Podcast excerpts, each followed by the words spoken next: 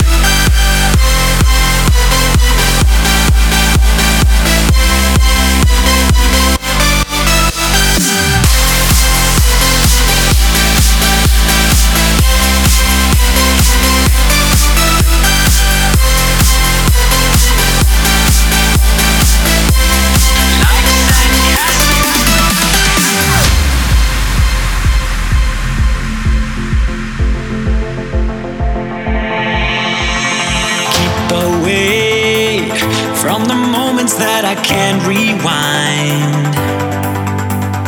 Day by day, searching for a little peace of mind.